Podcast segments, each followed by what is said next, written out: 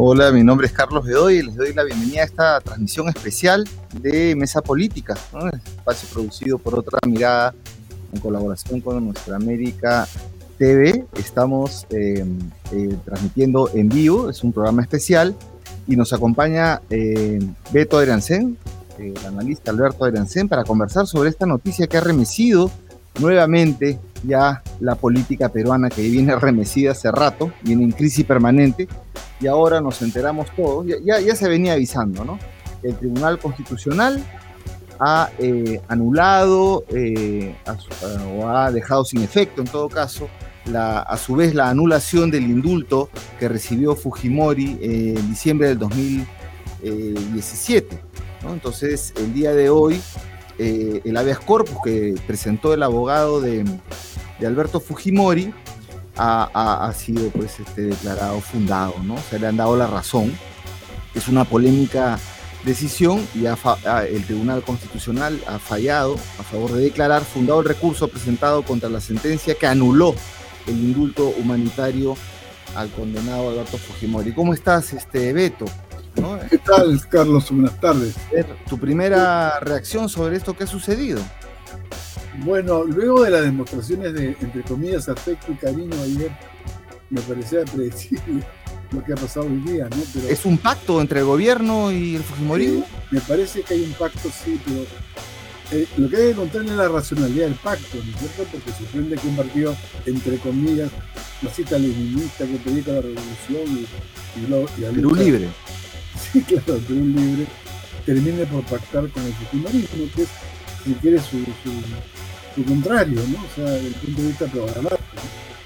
Y, me parece porque creo que el principal interés de, de, de, de, Perú Libre, que ya está produciendo, me parece evidente, es eh, convertirse en un partido hegemónico en izquierda, bajo el rótulo de izquierda, Pero con estas acciones, pero a ver, pone consciente en el Ministerio de Economía a un ministro de todo un grupo neoliberal.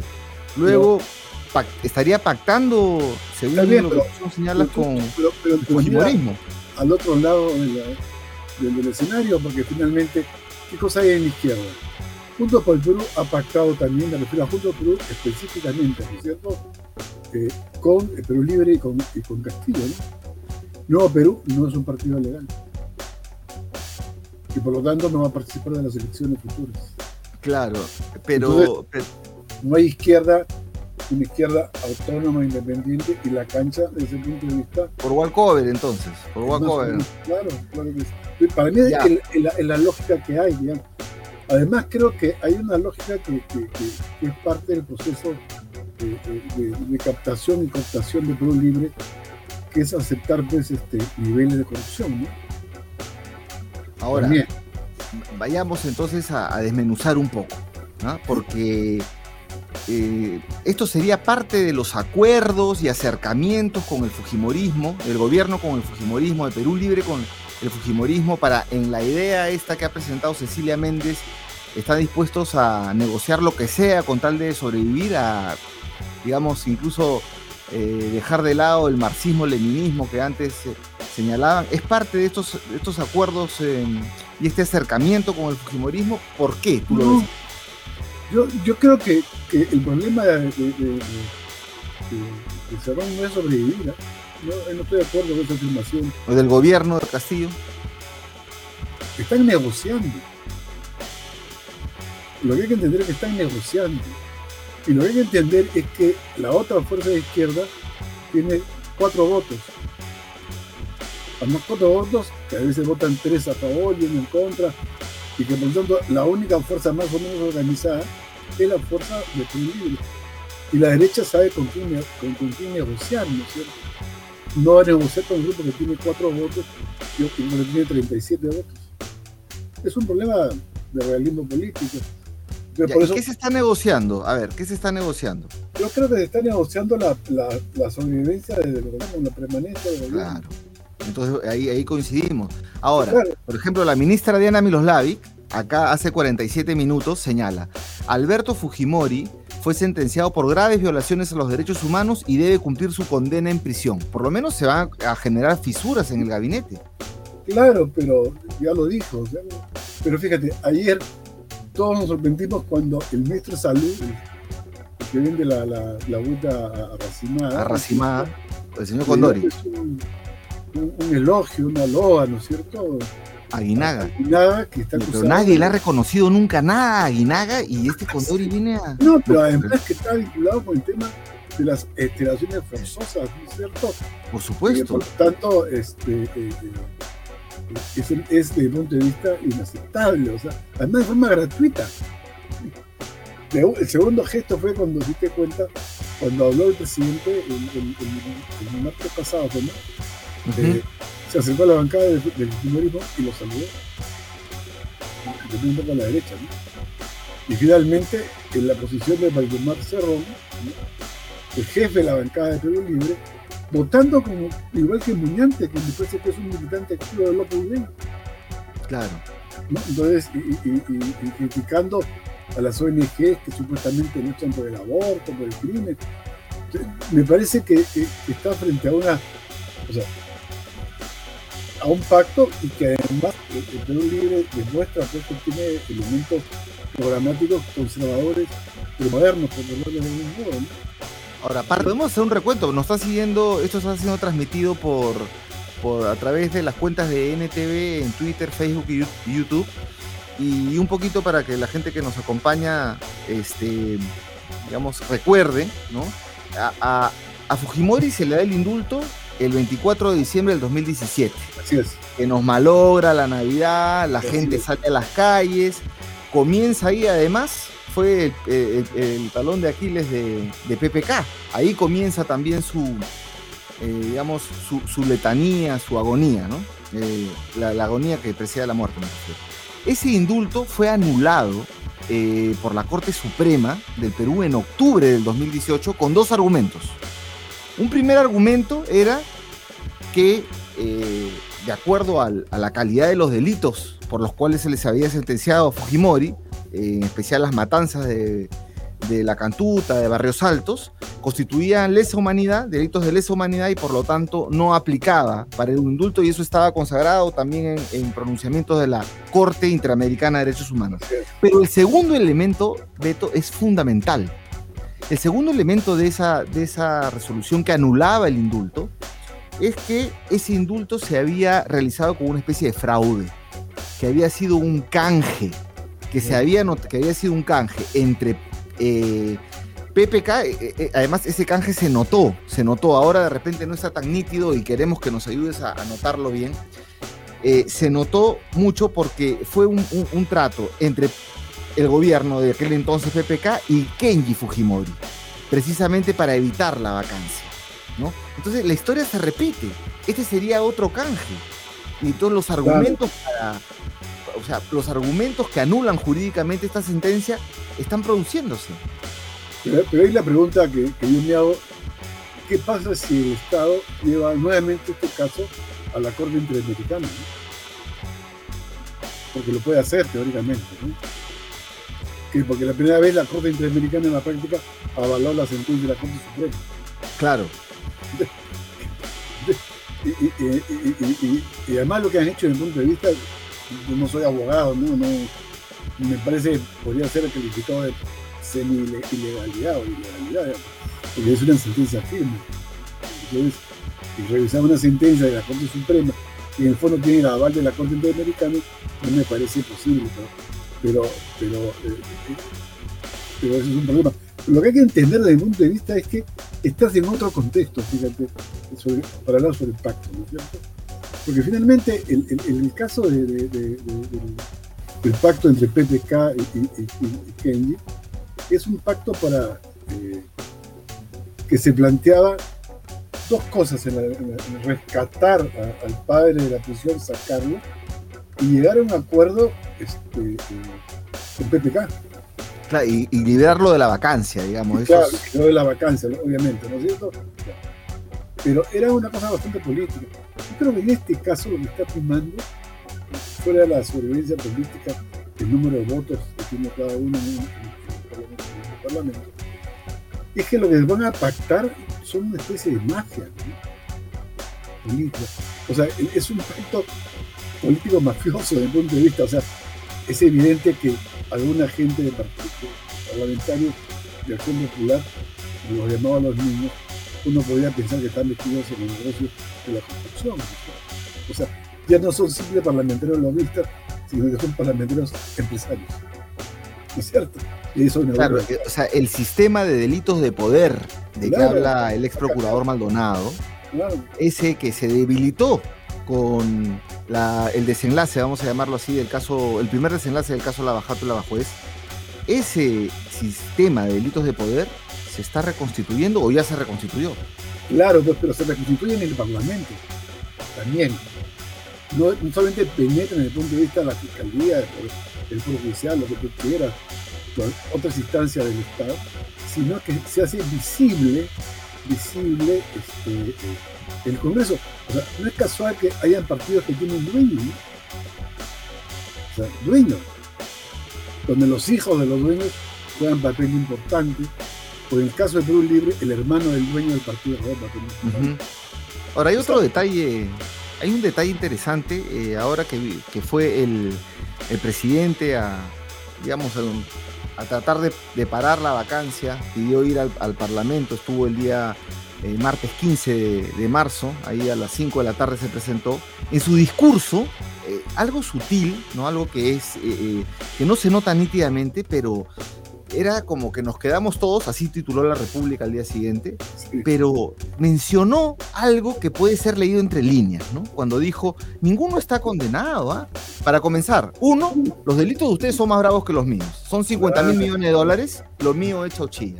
Dos, este, lo de Lava Jato no ha resultado, ¿ah? todavía no están condenados, ¿ah? todavía no están condenados. Yo decía, ¿qué mensaje es ese? ¿No? Entonces, era como propicio para un canje de figuritas y criticó el acuerdo, eh, sutilmente criticó el acuerdo de eh, Poder Judicial con este, la Fiscalía con, la, con Odebrecht. Dijo, ¿de qué ha servido eso? ¿No? Que es el mismo discurso que tienen los que quieren librar de, o los que quieren anular además la eh, colaboración eficaz en este caso. Y, además han tenido esta coincidencia eh, de, esta iniciativa de acabar con la colaboración eficaz, tanto Perú Libre como el Fujimorismo. Entonces, no se nota nítido, pero estamos yendo hacia un pacto de impunidad, a un pacto corrupto, es decir, que solamente la corrupción sostiene, podría sostener ya a Castillo. Claro, pero, pero es un pacto de corruptos pero que son otros corruptos, ¿no es cierto? O sea, ¿cuál es mi idea? O sea, como he explicado varias veces, ¿no? Eh, el, el, el, el, abajato fue para los empresarios, para ponerlo entre comillas, blanco, ¿no es cierto? las, las mega empresas, constructoras, ¿no? Este es otro tipo de corrupción eficaz, sobre todo en las gestiones. Y el vehículo y el vínculo es, son un ministerio de, transporte y vivienda desde el punto de vista. ¿no? por eso la cantidad de visitas que van los parlamentarios, en parte a hacer lobby, pero también a, ver qué, qué, negocio pueden sacar de ahí. Entonces, lo que me parece es que estamos frente a una, a una especie de, de, pacto entre las élites y sectores emergentes en base a la impunidad. Entonces, por eh, eso la impunidad va a ser tanto para unos como para otros. Claro, no, bueno, un cambio de figuritas, ¿no? es decir, es un pacto corrupto para sostener a Castillo ahí, ¿no? Y total queda, de izquierda ahí ya no queda nada, o sea, digamos, de las banderas del cambio ya no queda nada. Claro, eh, para, tomar el nombre del, último libro de Paco Durán y, y, y, es una república empresarial, pero de otro tipo tal como la imaginábamos, ¿no es cierto? Hay también otros personajes que se van a sentar a esa república empresarial de ahora en adelante, ¿no? Y además porque la única forma, de mi opinión, de crecer, de crecer en un libro como partido, donde tiene más de 150 mil inscritos, creo ¿no? es otorgando puestos de trabajo. Me parece, ¿no? y por lo tanto, e, eso también funciona para, para, para que no les, eh, para evitarles que les censuren ministros, etcétera, etcétera, ¿no? Ahora, eh, eh, digamos, estamos en el día, ¿no? En el día que se ha producido esto, este indulto a Fujimori, no indulto, perdón, esta liberación a Fujimori, eh, el indulto que se le dio en el 2017, digamos, cobra vigencia en el ordenamiento jurídico porque lo que ha hecho el Tribunal Constitucional es anular, digamos, la sentencia que anulaba a su vez eh, la revocatoria, el, indulto, perdón. el indulto, volvería a ser eficaz, con lo cual vendría la liberación inmediata de Fujimori. Pero la puerta de la cárcel no la tiene el Tribunal Constitucional, la tiene el gobierno, a través del INPE, ¿no es cierto? El Instituto Nacional Penitenciario, que tienen que abrir la puerta cumpliendo ¿no? lo que dice el Tribunal Constitucional. Entonces, a ver, veamos. Este pacto, en la, idea de que hay un pacto entre el gobierno y el Fujimorismo para la sobrevivencia, em, es un pacto de impunidad, un pacto corrupto que podría, que tiene un pilar en el Fujimori, la liberación a Fujimori y otro pilar que no se nota nítidamente que tiene que ver ya con los casos mayores de la bajada. Una, Entonces, eh, el gobierno tendría que liberar a Fujimori. Hoy a las 6 de la tarde, son las 4 y 26 de la tarde en este momento, a las 6 de la tarde hay una convocatoria en Plaza San Martín a una movilización. Eh, me, imagino que este es el inicio de un conjunto de movilizaciones porque eh, las organizaciones sociales, los activismos han estado un poco desubicados respecto a si le hacían movilizaciones a Castillo, total habían votado por él, era su presidente. Entonces, ¿qué, ¿Qué pasos más o menos vienen? Esto ya lo hemos visto ya. Esto lo hemos visto en 2017. Esa historia se repite un poco, ¿no? Hemos visto, se da el, anuncio, hay movilización y finalmente esto aborta, Ahora, ¿qué, ¿qué, más pasó? Pero demoró en abortar, ¿no? Demoró varios meses. Fujimori estuvo en una casa, en su casa en La Molina, varios, varios meses. Entonces, lo que vendría es que se desinfla la vacancia, es decir, si le abren la puerta a Fujimori, los votos fujimoristas, parte del pacto, y lo vamos a ver en los próximos días, sería que ya no haya este, peligro con la vacancia, ya no estarían los votos. Pero fíjate, lo que que eh, eh, es, eh, decir qué escenario en estos momentos para el gobierno es su, es su prioridad políticamente. Y yo creo que la prioridad que tiene el gobierno de un Libre como escenario es el Congreso. Porque están los votos que lo pueden votar. No están en la calle. Pero ya vimos, ya vimos, Beto, que eso no paga, que de pronto la calle hace que la mayoría vuelva a minoría. Pues claro, pues está bien, pero quiero decir que en estos momentos su interés primario es, justamente pactar con aquellos que lo pueden vacar. Claro. Dos, eh, yo creo que la, eh, y por lo tanto, van a, van a pactar teóricamente con impunidad. Creo que no van a hacer nada porque se pueden quedar callados con la, si salen, las normas que tienen que salir de inmediato eh, de prisión. Entiendo eso legalmente. Es, inmediato esto.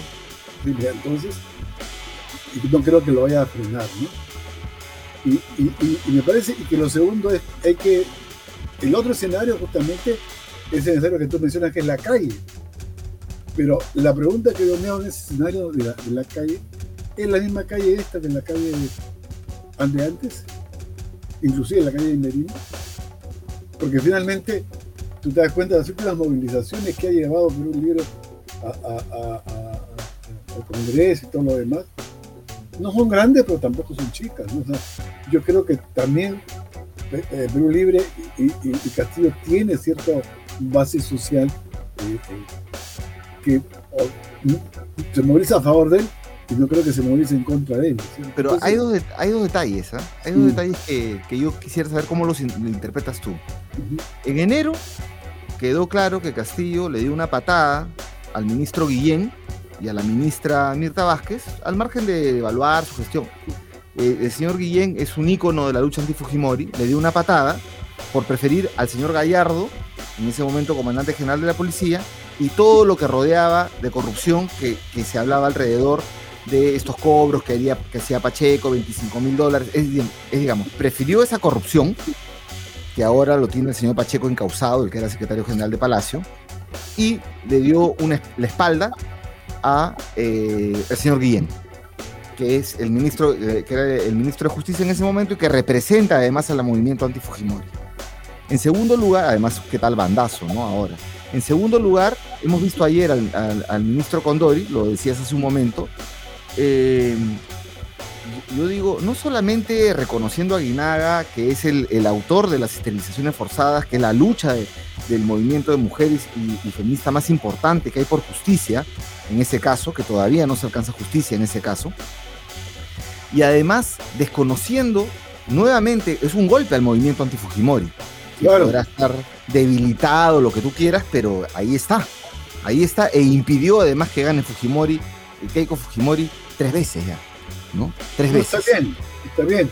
Pero, pero la pregunta es que yo me hago, o sea, eh, y vuelvo a la pregunta, ¿no? El escenario principal para el gobierno sigue siendo el Congreso. Lo que va a pasar en el, en el, en el, en el segundo escenario, que es la calle, yo tengo dificultad para aceptar que se puede repetir o reeditar el comportamiento pasado. En términos de masividad, en términos de indignación, porque tiene cierto grado de presencia eh, Castillo en los sectores populares, aunque tú no creas. ¿Y van a aceptar este indulto a Fujimori? Yo creo que pueden aceptar. Porque finalmente la masa, digamos, la, la, la, los, eh, eh, eh, puede optar porque es un problema ya de, de, racionalidad, ¿no es cierto? O sea, ese es el cálculo del pacto. Ese sería el cálculo. Es que finalmente el vínculo de, las estructuras populares con Castillo es un vínculo identitario, sociológico. Me doy cuenta y es un ¿Y por qué no se expresa eso en las encuestas? Porque porque ha caído, ¿no? Porque antes, sin negar las encuestas, las mismas encuestas que le daban una popularidad altísima cuando empezó el gobierno, ahora en los sectores y demás. Existe un concepto en sociología que se llama disonancia cognitiva, ¿no es cierto? Yo puedo estar contra Fujimori o, no, no, me gusta el momento, lo que tú quieras, pero si me simpatiza eh, Castillo, me quedo con él, o sea, para, para la persona no hay una, un gran conflicto como puede, uno puede sospechar. también tiene que ver ese comportamiento de los individuos. ¿no? Por eso digo que a veces en este país se requiere tanta sociología como política, ¿no? que más la sociología que la política. Y en esa lógica, Beto, entonces lo que viene es que se desinfla la vacancia y aquí no pasó nada y seguimos adelante. Así es. No, no, no, lo veo así tanto, ¿ah? Pero puede ser, o sea, pero eso va a depender de la capacidad que tenga el gobierno y el Perú Libre de movilizar gente. Ya, ya este, eh, eh, eh, porque lo, otro puede pasar lo que pasó ahora en, las puertas del, TC, ¿no? Que se han enfrentado los grupos antifujimoristas con la, con la resistencia antifujimorista, qué sé yo, pero, pero yo, yo, lo que siento a veces es una polarización distinta a lo que pasó con PPK y a lo que pasó con, con, Merino, que fueron movilizaciones altamente politizadas, ¿no?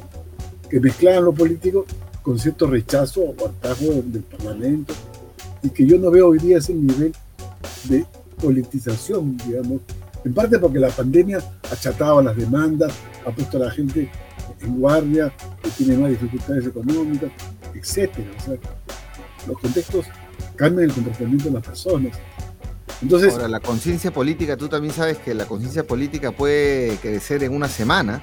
Puede crecer, puede crecer, puede crecer, pero, pero, pero la, idea no, es mía, es del amigo más Cameron, canadiense que vive en Estados Unidos. Y me dice, hay una polarización con despolitización. Es una polarización que está despolitizada, o sea, que me parece una buena idea desde el punto de vista de, reflexionar Ahora, un, conjunto, un conjunto de personas, instituciones se están pronunciando en este momento. Por ejemplo, Amnistía Internacional acaba de señalar, el Tribunal Constitucional del Perú ha dado en su cuenta de Twitter la espalda a las víctimas y sus familiares, quienes llevan décadas exigiendo verdad, justicia y reparación. Instamos a la Corte Interamericana de Derechos Humanos a dar pronto seguimiento a los pedidos de las víctimas y sus familias, incluidas las medidas provisionales solicitadas por sus representantes ¿No Yo creo que, es mucho esto? es, el principal, es uno de los principales obstáculos que puede tener el gobierno. La opinión de la Corte Interamericana. Ese es un problema serio. Ahora, claro, yo sé bien que el tema de Twitter es, bien limitado en el Perú. Digamos, es el 7%, según alguna encuesta, la encuesta de CELAC, eh, las redes sociales es el 7% de cómo se informan las personas en el Perú y el Twitter ahí tiene un cupo menor todavía, pero la tendencia en Twitter, en este momento en el Perú, las tendencias son Toma la calle, son Plaza San Martín. Son las principales este, tendencias, digamos, que hay en, Twitter. Algo debe reflejar eh, debe reflejar eso. Tú ten en cuenta que ayer en el debate del Congreso, o sea, eh, el, blanco principal para el serronismo, por un libro, ¿cierto? son los caviares. Porque está frente a un conflicto de cómo ocupas un espacio que lo has conquistado con el voto y tienes que tomarlo, que es ocupar pedazos de Estado, porciones de instituciones, ¿no es cierto? Con tu gente, con tus militantes. Estás también en esa batalla. Y, ayer eh, eh, eh, el, debate sobre el día del, no nacido y lo que dijo Cerrón. francamente, sí, pues. y lo que dijo Vladimir Cerrón en, en, en, sus 13, ellos se habían unido tácitamente, no lo dijo explícitamente, explícitamente con el feminismo, para derrotar a los caviares. O sea, la racionalidad que tiene en este momento el, el, el serronismo de un libro, de la cual se suma Castillo, porque los que tienen los votos en el Parlamento es Serrón, es la derrota del, del. Claro, que ni siquiera los ve como competencia, eh, sino como enemigos. No, los ve como este enemigos, claro. Porque hay un problema de ocupación de espacio. Y te das cuenta, además los discursos que dan es eso. Yo que vengo del pueblo, que soy del pueblo, qué sé yo, merezco estar acá. O sea, es también, es un problema que me parece que no se puede evadirlo y que hay que discutirlo también. Entonces las lógicas de los actores no son muchas veces nuestras lógicas, sino cómo ocupo este espacio con mi gente, porque además finalmente Weber decía que uno gana las elecciones también para ocupar puestos públicos. Entonces, lo, que sí me parece eh, eh, eh, que, la lógica de la racionalidad se roban es, es, esa, que su blanco principal, y su, batalla principal es derrotar, y si es posible, liquidar al, al, famoso caviarismo, que es una cosa polisémica, digamos, porque quienes son caviares es casi como un misterio de Dios. No, bueno, eh, digamos, la izquierda tecnocrática se le llama caviar, ¿no? La izquierda de Nuevo Perú se le llama caviar y bueno, era el enemigo tanto de... Digamos, eh, eh, yo no comparto muchas cosas que, que, dicen los amenazas Palacios y, y sospecho, que ambos somos identificados como caviares. Yo no, no me uniría con los amenazas Palacios, ¿no? No es caviar de derecha. Te, das cuenta que esto es un problema, pero ahí lo que importa es, lo que importa es que la, la, la, racionalidad que explica el comportamiento cerrado es un comportamiento desde el punto de vista de liquidar políticamente a los caviares, sobre todo los caviares izquierda. Y, y, y, con, digamos, con esta bandera delante, o sea... Que Franque ha salido por eso, ¿no? Organizado por Diverto Castillo y los lobbies, los, los economistas neoliberales. vamos a contar ahí ese tema, porque mira, Diverto Castillo que es principal asesor del presidente Castillo, son colombroños, no son, este, no son parientes, pero Viverto Castillo, más conocido como Beto Castillo, que es eh, parte de, fundamental, ha sido cuestionadísimo, pero es inamovible en, el círculo de asesores del presidente, pertenece a otro círculo, que es el círculo, a ver cómo le llamamos, el círculo lobista, que, integrado por Cecilia Blume, Carolina Castilla, Miguel Castilla, eh, Von Gessen, toda esa gente. Eh, eh, él es parte de eso. Y ellos han tomado el MEF. ¿no? Claro, ya está bien. No, es un, no es una persona, no es Graham, es un grupo que ha tomado el MEF y que ya, y que con tal de que se vayan los caviares, Vladimir Cerrón lo acepta. Acepta que el MEF esté controlado por la tecnocracia neoliberal de siempre, ni siquiera tecnocracia liberal, vamos a decir cómo se llama, ¿no? Un grupo enorme, uno de los grupos más grandes de lobistas que hay en el Perú, que un rato son un rato son analistas independientes en, RPP, otro rato son este, eh, eh, funcionarios, ministros, viceministros, otro rato son eh, miembros de los directores y de todas las empresas que hay acá y tienen sus favoritas además y, entran ah, en competencia de empresas. Han tomado el MEF y, y, Cerrón con tal de que no estén los caviares ahí, como le llama a Pedro Franque, le entrega pues. No, hay problema. Es que ahí, aplica pues la, la regla de Ron, ¿no? el enemigo de mi enemigo es mi amigo. Es mi amigo. Entonces, eh, eh, en realidad la, la, la, la, lógica de Cerrón es ocupación de espacios. Está en ese momento de ocupación de espacios. Y, y, y, ya logró, por lo menos, cierta estabilidad y presencia activa en el Parlamento. Yo creo que es bien precario. Yo creo que es bien precario ese empate. ¿ah? Lo, que tú quieras. Pero más precaria es la otra izquierda, lo quiero decir. Cuando hablamos de las izquierdas. No, ahí tenemos un vacío, pues, porque ahí Verónica Mendoza ha sido al Cusco, ella no quiere hacer política y era el principal activo. En ese escenario, uno puede decir, el tuerto es el rey, ¿no? Entonces, lo que te quiero decir es que me parece que eso explica la, la, racionalidad y este pacto, que no solamente es un pacto por la impunidad, es un pacto por la ocupación de espacio. Entonces retomamos, retomamos eso, un pacto. Hay este, esta liberación de Fujimori hoy se explica por un pacto entre el gobierno y el Fujimorismo de sobrevivencia. Y que implica impunidad. Con la derecha, no te olvides que del improviso, el, el, Montoya le ha dado un mes de gracia al ministro de Salud. Perdóname que te diga. Sí, no, están ahí. Hasta están metidos Pedro Sánchez Martín. Ya, ahora, para continuar con la idea, tú señalas que un obstáculo o un escollo de este pacto es lo que pueda, las acciones que se puedan emprender en la Corte Interamericana de Derechos Humanos, las víctimas, el seguimiento a los casos, lo que fuera. Eso demora. Otra cosa que es más inmediata y que va, va a hacer que el, pacto sea, eh, digamos, bastante nítido, es que eh, el, carcelero es el gobierno, el INPE, abran eh, la cárcel y lo que dice la ex congresista y ex ministra de la Mujer Gloria Montenegro, ¿ella qué dice? Ella dice, arroba Pedro Castillo, lo, etiqueta al presidente de la República y dice, presidente, esperamos su pronunciamiento sobre este grave retroceso en derechos humanos al darle la libertad. Castillo tendría que decir algo. Pero de hecho al principio, pues, la primera cosa es cómo va a reaccionar el gobierno. Una posibilidad es que se quede callado y que lo suelte y que diga, así es la ley, yo me apego a la ley, la ley ha hecho tal cosa y si no sale. Puede decir eso más, pero voy a recurrir a la opinión de la corriente republicana, también puede, como no puede decir.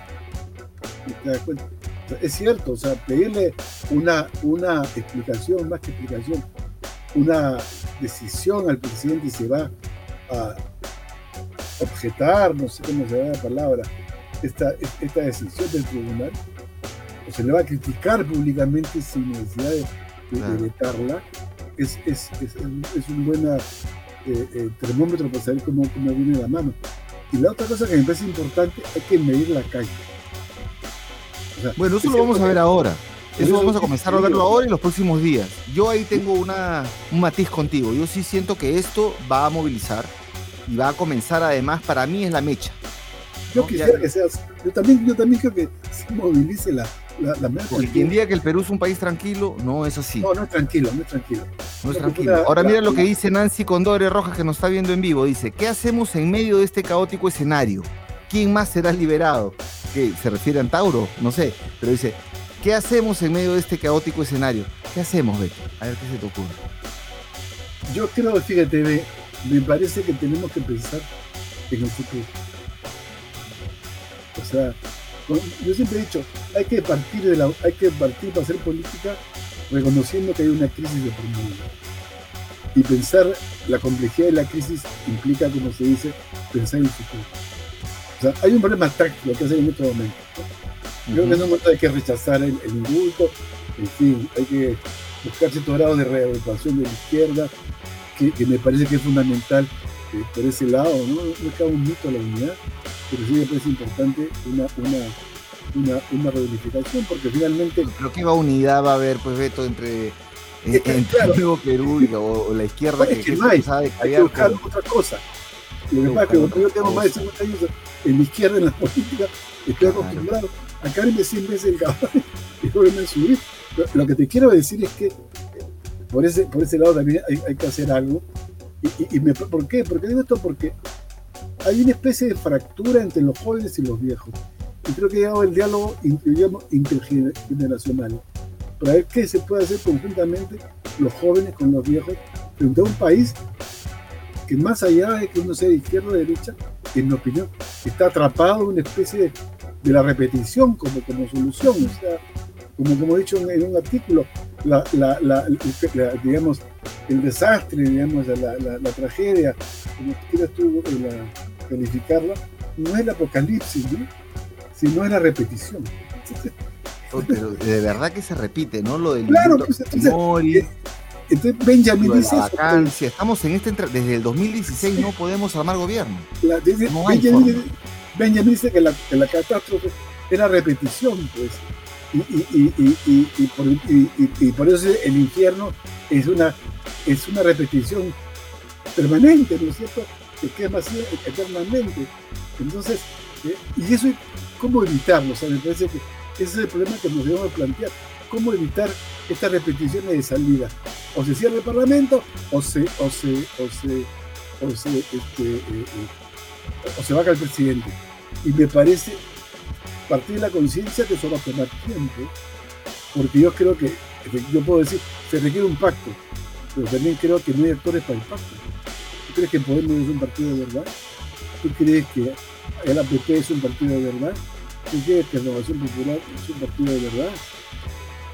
y ya estoy a punto de pensar. No, no, no. Es un partido de no, no, estamos en una crisis de representación enorme. Ahora, acá encuentro, me pasa aquí Omar Olivares, que está haciendo los controles, me pasa un tuit de Pedro Castillo, ahorita lo voy a corroborar. Dice: La crisis institucional a la cual me referí en mi mensaje al Congreso se refleja en, esta última decisión del, del TC. Dice: Los órganos de justicia internacional a los que el Perú está escrito y el Estado de Derecho deberán cautelar el ejercicio efectivo de la justicia para el pueblo. Entonces, ¿quién está pactando acá? ¿O este es la finta? ¿no? Tú te das cuenta que no es claro, ¿no es cierto? No es claro. No, rechaza, no rechaza. Este, yo creo que, bueno, además, comillas, también en página, Castillo tiene también otro equipo que lo está asesorando, pero, pero no rechaza abiertamente la decisión del tribunal y amenaza con ir al, al, tribunal, ¿no es cierto? Es como, por ejemplo, fíjate, ¿por qué Castillo, eh, eh, eh, el ministro de, de, ministro, ¿no Aníbal Torres, dice estas cosas que dice yo el mensaje que se pensó en adelantar elecciones? Y tan, Esa es una, bueno, me imagino que es una, una amenaza, como decir, porque si él plantea el adelanto de elecciones, cambia completamente el escenario de la vacancia. Pero, pero está bien. Pero Roberto Sánchez lo que dice, y lo puesto en un texto que estoy Acá lo que vale son los discursos aprobados por el Consejo. El resto es anécdota. Como diciendo lo que dice el, eh, Torres es anécdota. Y, me parece que a veces pienso que había una especie de, doble juego y, no hemos, hemos, sido demasiado avispados para darnos cuenta, porque uno puede pensar ahora que lo de Torres es una especie de chantaje para poder pactar. Claro, claro, claro, no, eso además no, además. Eh, Porque Torres. Eh, parece de manual, ¿no? Están en el gabinete y todas las salas de redacción tenían de pronto el chisme que yo podría imaginar que lo han soltado algunos de sus asesores del propio Castillo. ¿no? Este... Entonces, al, final, más importancia se dio a lo de Torres que al discurso, al discurso, además mal hecho desde el punto de vista, desde el punto de vista discursivo del presidente de la República. O sea, no, bien soso, bien aburrido, pero las entrelíneas a mí me preocuparon muchísimo con, eh, para mí, planteando abiertamente un pacto de impunidad. Ahora mira lo que dice Gerardo José Pacheco que nos está viendo, dice, mensaje tibio de Castillo en Twitter. Claro, pues, es lo que te digo. Eso sin condenar ni rechazar explícitamente la, es. es como dirán los mexicanos, ni a favor ni en contra, sino todo lo contrario. Entonces, me parece que ese es, está jugando también con nosotros, hay, hay que advertirlo ya comenzó a jugar con nosotros con esta especie de que, bueno, se discutió también la posibilidad de, adelantar, de, adelantar las elecciones, que es un tema que le preocupa a la derecha, que no se quiere ir al Congreso, por lo que sea, porque ganan plata, porque quieren estar ahí, por lo que tú quieras. Entonces, también tienen que jugar tácticamente en este momento y yo tengo la impresión que la oposición, me refiero a la progresista, no tiene táctica, no, no tiene información suficiente para poder responderle al adversario como debe ser respondido. No tiene capacidad de salir al frente inmediatamente de producir el hecho. ¿Cierto? Y, eso es fundamental en política. Es como, es como si Paneagua no hubiese salido inmediatamente después a lo de Lucas. Ah, bueno cuando lo llamó. Ah, lo, vinculó a la corrupción también de Fujimori, como era que era parte de lo mismo, y él salió a decirle esto es desacato. Yo estaba ahí en ese momento, ponte en ese caso. Tú tienes que, como político, responder a los textos que te plantea el adversario, entonces, y no divagar tanto ni, pensar, y tienes que actuar con rapidez. Lo que pasa es que no hay pues equipos de seguimiento en la coyuntura. Eh, eh, eh, eh ayer alguna persona, Ahora lo que dice el ministro Hernando Ceballos, ¿no? Acá ha tuiteado, dice la decisión del Tribunal Constitucional de liberar a Fujimori no es humanitaria.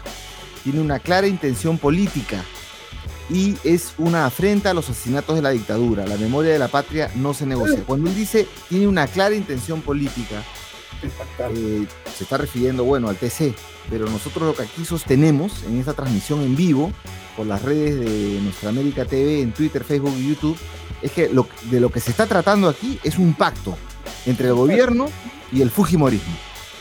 y ese pacto tiene varias señales. Y la derecha.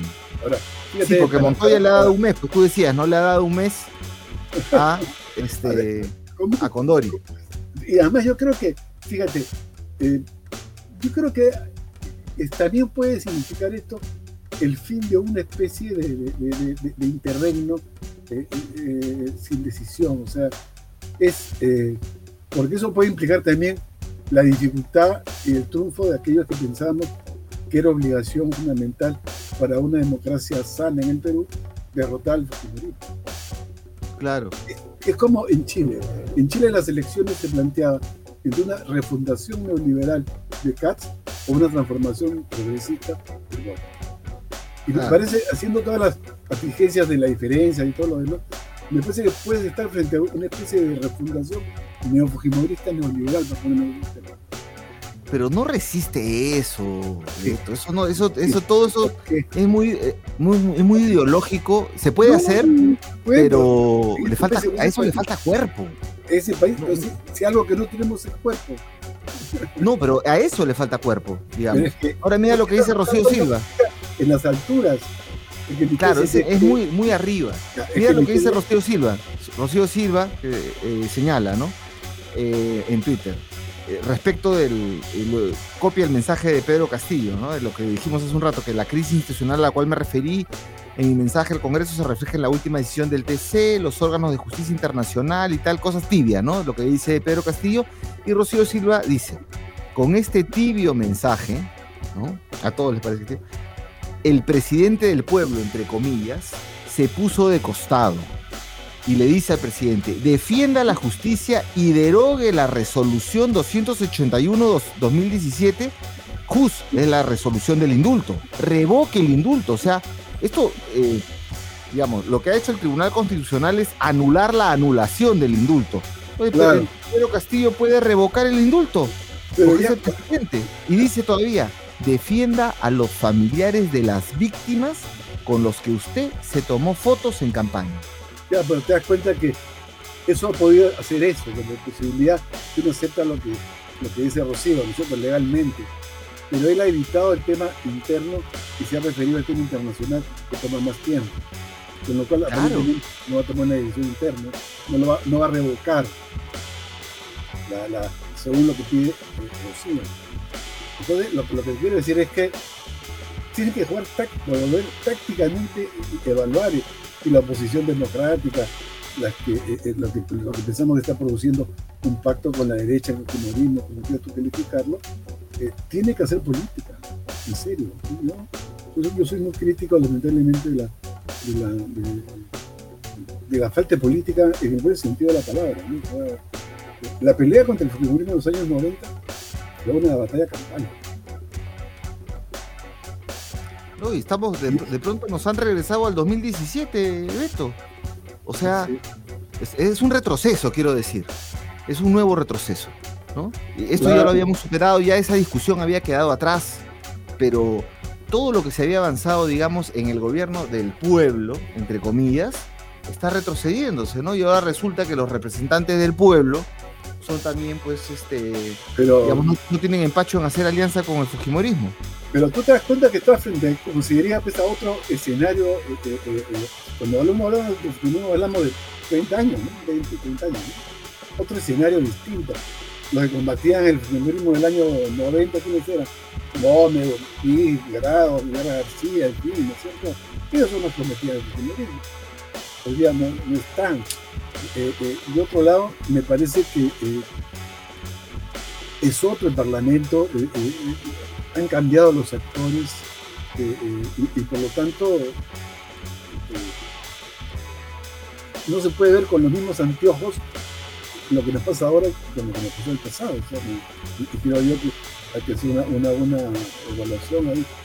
Entonces, yo sí creo que, y, reconocer que estamos frente a un nuevo escenario socialmente hablando, con nuevos actores que tienen racionalidades distintas y que no se y que, y que no se agrupan o no los puedes clasificar porque si son antifujimoristas o profujimoristas, sino otro, otro, y tienen otro tipo de comportamiento. Hoy día, hoy día almorzaba con, una mía, eh, Ivana Peñaflor, y le, y le decía, tenemos, hay que hacer unos focos mucho más profundos, ¿no es cierto? Porque como dice el psicoanálisis, la primera explicación nunca es la verdad. Entonces, tenemos que entender las lógicas distintas que estaban habiendo abajo y, cómo se vinculan con la política. O sea, y creo yo que su vínculo es más frágil, es, más, eh, eh, eh, digamos, de poco interés. Beto, acá se está moviendo el avispero, se está moviendo el avispero bastante. porque... Ojalá, o sea, eso, eso, no implica que no sea, que no sea movilizar gente, pero, pero ojalá, ojalá que yo esté equivocado, o sea, eh, eh, ojalá que la gente reaccione, ojalá que salga a la, a la, calle, pero me parece que eso tiene que ser un esfuerzo mancomunado. Lo importante es la narrativa, pues ¿qué narrativa va a quedar? La narrativa que dice yo no lo saqué, lo ha sacado el Tribunal Constitucional, tengo que cumplir y, el, y, el, pacto es, son los fujimoristas del Tribunal Constitucional, es el señor Blume, ¿no? Pero, fíjate, esa pregunta que te hace que me parece muy interesante es por qué seguir con la narrativa antifujimorista. A ver, a ver. Claro, o sea, no digo que, no hay que decirla, pero hasta, qué punto todas estas cosas muestran los límites propios del antifujimorismo. Y tiene capacidad Pero acá lo están reviviendo el antifujimorismo, ¿eh? con electrochoc. no, o sea, eh, eh, eh, lo que te quiero decir es que tienes que introducir otros elementos de la política que no sea simplemente tu bronca o tu antifujimorismo, ¿me entiendes? Porque estás 30 años con el ruido del antifujimorismo, o 20 años. Entonces, me parece que eso es pensar de otra manera la política, porque hay otras demandas en este momento de la población. Fíjate cómo suben los precios, fíjate cómo, cómo sube la gasolina, etcétera, etcétera. O sea, cómo puedes compaginar todo eso y, crear al mismo tiempo un sujeto social capaz de movilizarse. Que es lo que eso es la política, O sea, no solamente quejarte, sino organizar actores fuertes para, con capacidad de movilización y también de enfrentamiento. O sea, con Entonces, yo sí creo que es necesario entender así la política también, y no solamente denunciar y qué sé yo, no sea, es un poco mayor, pero pero, pero, sí me parece que, el camino va por ahí, ¿no? yo digo que hay que, son momentos obligan a la reflexión, o sea, es cierto a la acción, pero también a la, al, pensamiento, a la reflexión. Esta vez la acción, toda acción viene siempre acompañada de un pensamiento. No, hay acción sin pensamiento. Y hoy día creo que como nunca esa relación entre la acción y el pensamiento debe estar fuertemente unido, porque está cambiando el país, están cambiando los actores, necesitamos hacer un re reconocimiento de la política, está cambiando el mundo. Fíjate, fíjate, eh, la gente no es consciente ahora que si cierra, si, si, la OTAN cierra eh, o clausura el espacio, la OTAN en Estados Unidos clausura el espacio aéreo de Ucrania, posiblemente hay una tercera guerra mundial. Les invito a entrar a internet es otro motivo de discusión. Pero, entonces, pero la gente dice, no, hay que cerrarlo. Pero entonces lo que te quiero decir es que es el momento también de la reflexión, es de la acción, de una acción bastante reflexiva, o sea, no puramente eh, anti, ¿no? o sea, no, no, propositiva. Bueno, Beto, vamos, vamos. Yo, creo contigo que es un pacto. Es un pacto.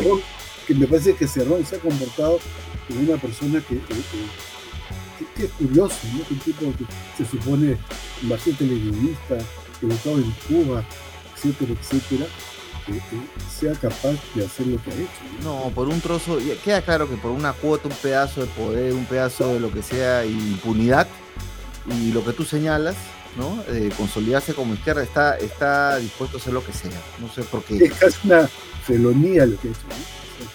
¿no? Claro, ¿no? Está rompiendo además eh, con eh, todo un, digamos, todo un, un conjunto que apoyó a, a Pedro Castillo para que sea presidente, porque ahí jugó también pues el antifujimorismo su No, cuota. pero también gente como Pedro Castillo, vienen de grupos que en principio estaban dispuestos a aliarse con, con, con Cerrón, ¿no? O sea, fueron estudiantes.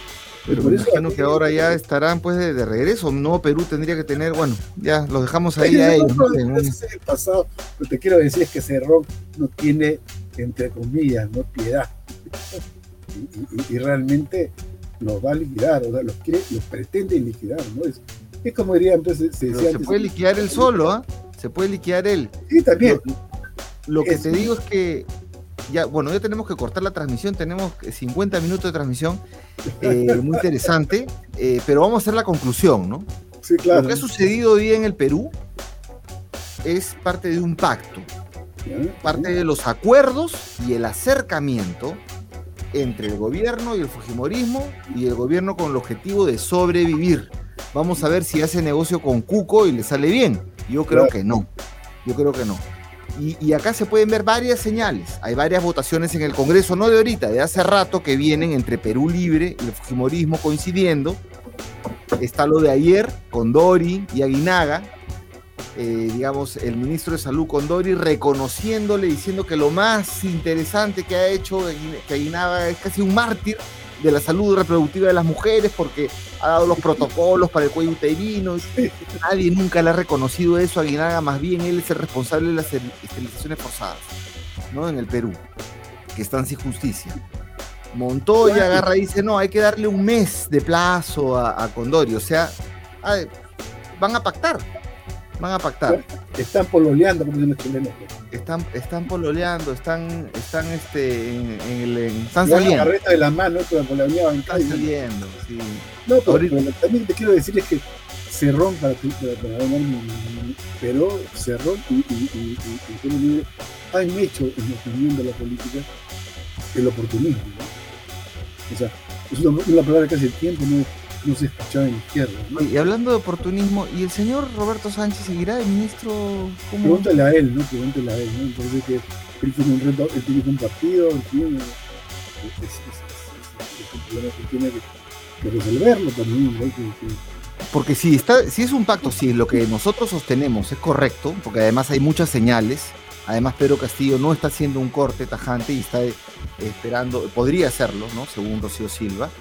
Entonces se va a notar, se va a notar. Creo que esto va a tener que traer definiciones a un conjunto de personas que todavía le dan un aire eh, al gobierno, ¿no? Claro, pues por eso te digo que es importante, en mi opinión, también poner como blanco a la política a Cerrón de Libre. Y decirle que son un partido oportunista y liquide- liquidacionista. Palabras que antes se empleaban con mucha facilidad en los años 70 en izquierda, pero hoy día vuelven a- tienen que volver a emplear. No con ánimo de calificar a nadie ni de criticar a nadie, sino que mostrar que ese tipo de política hace daño al país y a la izquierda y nos vuelve y nos mete en una en este bucle que no salimos de la vacancia en, la- en esto y que qué sé yo que Estamos en un bucle temporal ahí. Estamos dando vueltas sobre el mismo. Estamos con un bastón dando vueltas alrededor del bastón. Sí, así es así, No vamos a ningún lado.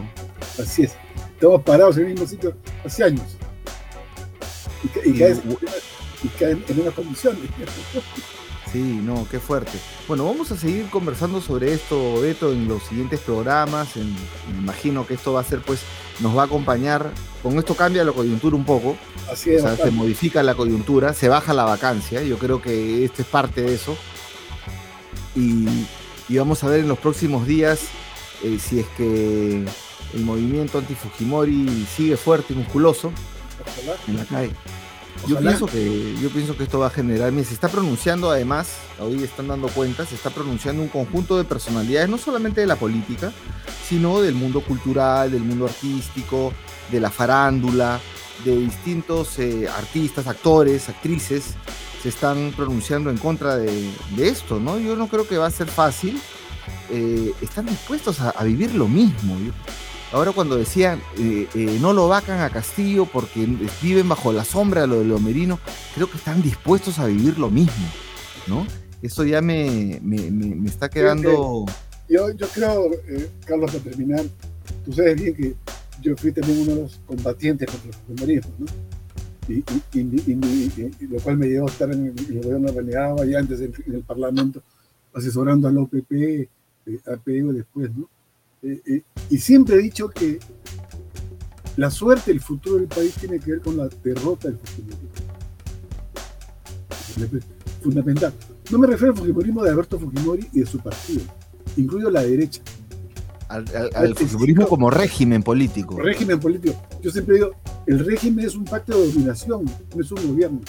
Es, que vivimos bajo la sombra del golpe de Estado del 5 de abril. Así es, así es, así Eso es lo que hace. Bajo el signo del golpe de Estado vivimos. No, es solamente un problema autoritario, es un régimen, es una dominación de grupos sociales sobre otros grupos sociales. Tiene más dimensiones que lo político, ¿ah? hay dimensiones económicas, culturales también. Claro, de, todo tipo, tabalórica, ¿no es cierto? Entonces, eh, eh, y que me parece importante entenderlo así. Y yo creo que si algo hemos fallado, desde Toledo en adelante, es en no haber derrotado al fujimorismo. Como una, una vez que yo te entrevisté en el 2011, dijiste, me acuerdo muy bien, yo estaba en la primera en esa, en esa época, este, te entrevisté, tú dijiste, y te lo puse de titular además, al Fujimorismo se le debió proscribir. Al final de, con lo que pasó con Fujimori. No, es que es como te es un régimen, o sea, no es, no es un gobierno, no es, un personaje, son personajes, son grupos sociales, son políticas económicas, son formas de tirar la política, es todo un mundo que hay que derrotar. Y ese mundo nos tiene atrapados hasta ahora, ¿no es cierto? Dando vueltas en el mismo sitio, repitiendo lo mismo cada cierto tiempo. Y creo yo que por eso hay que pensar en el momento de actuar inteligentemente y mientras más, mejor. Mira, pero nosotros estamos hablando acá de un pacto y el señor Cerrón, Vladimir Cerrón, eh, ha dicho hace una hora en su Twitter, ¿no? Se ha presentado una magnífica oportunidad ante los ojos del pueblo peruano para que el presidente Pedro Castillo proceda a una reforma judicial integral en el país. Las instituciones neoliberales no dan más. Bueno, no. Pero, también. Pero, sí, pero esa es una. Fíjate, para comenzar, eh, eh, la reforma judicial eh, ha sido 50 veces hecha ya, o sea, lo, que tiene el Seria y todo lo demás, ¿no es cierto? O sea, que esos son palabras vacías, ¿no? O sea, No, y acá hay una cosa más interesante todavía. Antes dijo eso, dice, los delitos cometidos por Alberto Fujimori son crímenes contra la humanidad, no solo contra el Perú. Por tanto, la competencia final la tendrá un tribunal internacional, pero el proteccionismo al expresidente Morales Bermúdez, condenado por lo mismo, anuncia un mal presagio. O sea, está justificando porque no van a hacer nada, ¿no es cierto? Está, o sea, se, está, se está notando lo que han quedado, ¿no? Parece como si hubiesen quedado. Oye, que esto lo resuelva la, la Corte en unos 10 meses, un año, y nosotros ya en ese momento... No, pero está hablando de la Corte Penal Internacional, ni siquiera la Corte Interamericana de Derechos. Pero, pero lo que te pregunta José Morales sí, señor, la Corte Penal Internacional. Claro. lo que quiero decir es que tenemos que buscar soluciones eh, eh, eh, estratégicas y, que, y dirigir los, los pasos tácticos de corto plazo en esa dirección. Por eso se requiere mucha, mucha reflexión, o sea, muchas mucha, mucha ideas muy concretas, eh, ideas también nuevas en la cabeza de las personas y de los políticos, ¿no? sobre todo a la gente joven que les han metido más en y que, están ahí y que, siguen. Muchos de ellos han, como mis hijos, han crecido en el fujimorismo han combatido sí, sí, sí, Recuerdo nunca con su, con su en, 2000 con su botella de plástico y saliendo a la avenida Bancay, sé yo, ¿no? pero, pero lo que te quiero decir es que eh, eh, eso hay que hacerlo. Entonces, yo, la derrota de los fujimorismos entendida como régimen, como cultura política, como economía, como política, como integración social, eso no es que hay que derrotar. Y es una chapaza. Así es. Así es, y estamos por mal camino. Cerrón, Pero, eh, Cerrón ha hecho un daño enorme en historia. Pero algún día se lo vamos a cobrar. Sí, ¿no? Y, además aprovecha para sacar agua a su molino, porque otro tuit dice, ¿hasta cuándo no entenderán que los fallos del Tribunal Constitucional y de la Corte Suprema de Justicia tienen un alto componente político? Ya se está refiriendo a su caso, pues. Y ahí ya está refiriéndose a su caso, ¿no? O sea, él más bien quisiera también que, el Tribunal Constitucional y finalmente lo, este, digamos, lo deje libre de, polvo y paja, ¿no? Eh, pero bueno, en fin, hay varios comentarios ahí. Eh, eh, Gerardo José Pacheco lo dice, el antifugerismo le, les impidió tres veces que lleguen al poder, pero su constitución, sus ideas económicas y su manejo mafioso del Estado siguen vigentes luego de 20 años. Esa es la idea que tú estás colocando. Claro, pero lo que pasa, si tú te pones a pensar, el siglo pasado, como es parte de este siglo, la política se ha movido con el anti, El antiaprismo fue, uno de ellos, el anticomunismo fue el otro, y ahora es el antifujimorismo. Y me parece que en los dos casos del antiaprismo y el anticomunismo, no le permitió a la derecha un pensamiento propio liberal, para ponerlo en los términos generales. acá nunca hubo un partido de derecha liberal, lo que fue el uso de las Fuerzas Armadas como mecanismo de contención. Y creo yo que el antifujimorismo no le permitió a la izquierda tener un pensamiento propio. Entonces, y me parece que no cuando digo que hay que ser complaciente con el fujimorismo, por hay que combatirlo. Pero salir de estas lógicas que te impiden proponer nuevas cosas, porque uh está atrapado en ese tipo de política. ¿no? Antes fue el antiaprismo, el anticomunismo, y que, y, que y afectó a la derecha y, y, por lo tanto afectó al país. No tener el partido, un partido de derecha liberal democrático ha afectado el desarrollo del país. ¿No es cierto? Tolerante, como no tener una, día una izquierda moderna, ¿no es cierto? Eh, eh, eh, viva, ayornada con, con, No, más bien hay un vacío político ahí. Por eso te digo, entonces, bastaba ser anticomunista y yo creo que no basta ser anticomunista para ser izquierda. Así es. Ser de izquierda distinto ser anticomunista. No sabía que van Bien, Beto, yo te agradezco muchísimo por haber participado en esta transmisión en vivo. Muchas eh, gracias. Ha sido larga. tú, siempre estás dispuesto para la conversación política, eso es, un, es una gran virtud, una gran virtud que sé reconocer. Bueno, muchas gracias Beto y muchas gracias amigos y amigas que nos han acompañado en esta transmisión y con nosotros será hasta otro programa. Muchas gracias. Un abrazo a ti. Un abrazo. Un abrazo. Esto también a tus oyentes. Gracias. Nos vemos. Chao. Chao.